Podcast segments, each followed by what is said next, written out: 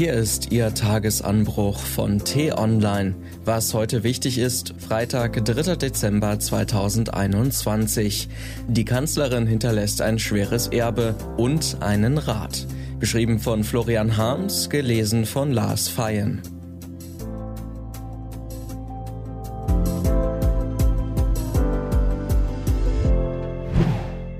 Merkels Erfolgsgeheimnis. So geht eine Ära zu Ende.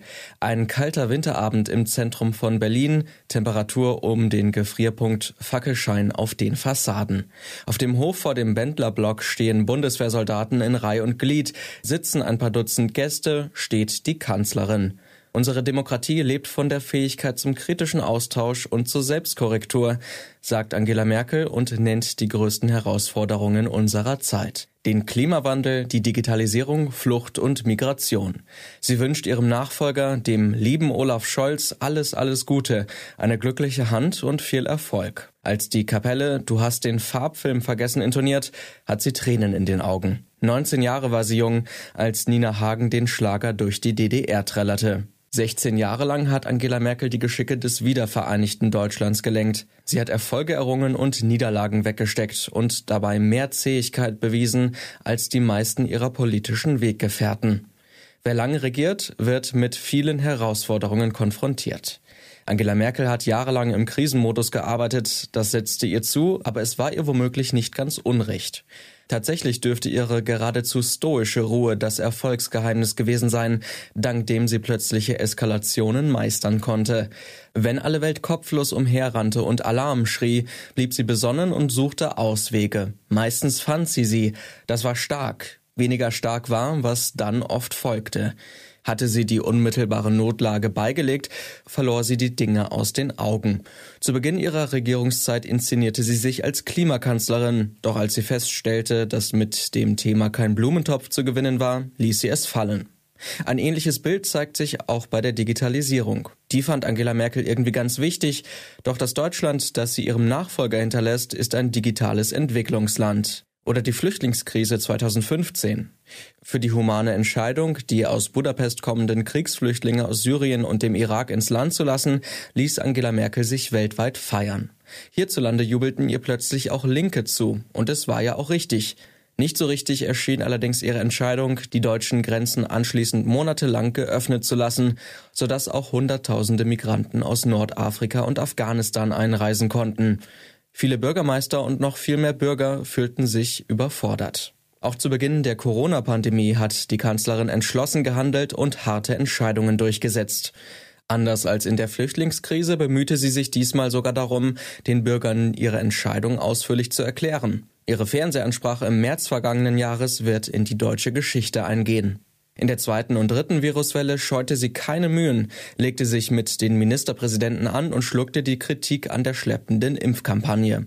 Sie setzte im Frühjahr die Bundesnotbremse durch und erntete große Zustimmung in der Bevölkerung. Doch im Sommer schien sie die Warnungen der Wissenschaftler nicht mehr zu hören.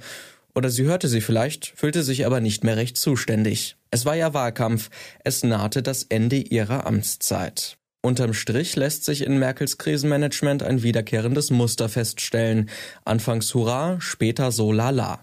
Wobei ihre Antwort auf die Finanz- und Eurokrise die rühmliche Ausnahme bildet. Mit unermüdlicher Energie half sie, den Kontinent in stürmischen Zeiten stabil zu halten. Mit dieser Bilanz stand sie also gestern Abend im kalten Berliner Wind. Währenddessen trudelten die neuesten Meldungen aus unserem Nachbarland Österreich ein, wo der ehemalige Bundeskanzler Sebastian Kurz von allen Parteiämtern zurücktrat. Wenig später trat auch noch der amtierende Bundeskanzler Alexander Schallenberg zurück, nur sieben Wochen nach seiner Vereidigung, mitten im Corona-Sturm. Sieht man so ein politisches Chaos, fällt der Blick auf Angela Merkels politische Bilanz gnädiger aus. In 16 Jahren hat diese Frau keinen einzigen Skandal ausgelöst. Sie hat sich nicht bereichert und keine Gesetze gebrochen. In Zeiten, in denen ordinäre Egoisten wie Donald Trump und gewissenlose Karrieristen wie Sebastian Kurz die Politik in Verruf bringen, ist schon das allein eine Leistung. So gesehen, danke für die Normalität, Frau Merkel. Was heute wichtig ist. Die T-Online-Redaktion blickt heute für Sie unter anderem auf diese Themen. Neuer General. An diesem Samstag stimmt die SPD über den Koalitionsvertrag ab. Am nächsten Samstag wählt sie eine neue Parteispitze. Schon heute soll Kevin Kühnert zum neuen Generalsekretär werden. Und ein Land, ein Wort. Heute kürt die Gesellschaft für deutsche Sprache das Wort des Jahres. Letztes Jahr lautete es Corona-Pandemie und es braucht nicht viel Fantasie, um sich auszumalen, dass die Seuche auch dieses Mal vorn dabei ist. Diese und andere Nachrichten, Analysen, Interviews und Kolumnen gibt's den ganzen Tag auf t-online.de. Das war der T-Online Tagesanbruch vom 3. Dezember 2021 produziert vom Online-Radio- und Podcast-Anbieter Detektor FM. Den Tagesanbruch zum Hören gibt's auch in der Podcast-App Ihrer Wahl. Kostenlos zum Abonnieren.